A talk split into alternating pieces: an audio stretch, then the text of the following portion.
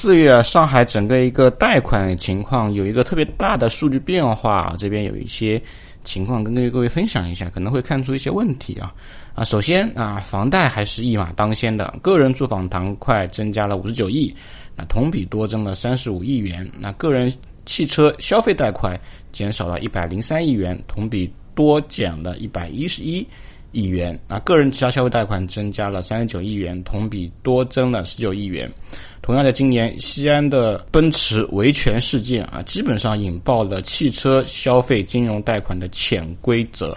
在消费者不知情的情况下诱导分期贷款收取金融服务费啊，这也是直接导致了四月份整个汽车贷款直线下降的一个很重要的一个原因。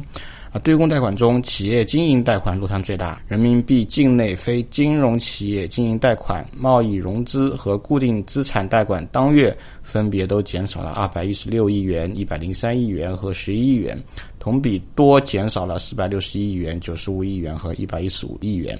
啊，所以可以看到，整个一个贷款情况，除了房贷之外。其他的贷款都开始下滑，所以说明整个一个经济层面的数据并没有那么乐观。当然，也说明了啊，房地产产业真的是整个行业的压舱石。在动荡的一个呃社会里面啊，其实房产。会起到一个非常稳定的一个作用。而在存款方面，四月份上海出现了个人存款增加的情况啊，这也本质上说明了用户对于未来风险的不可测以及带一些焦虑的情况，所以也慢慢慢慢开始增加自己的储蓄。那这其实本质上是个人潜意识的一个行为啊。当对消费没有信心的时候，个人存款会开始增加的。所以总体来看，存款余额还是在增加。四月末，上海。本外币存款余额十二点七万亿元，同比增长百分之十点二，较同期全国存款增速高两个百分点。月末人民币存款余额十一点八万亿元，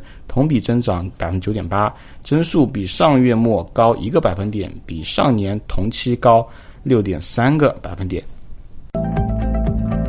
认认真真聊地产，实实在在谈买房。更多楼市资讯，微信搜索“真有好房”小程序，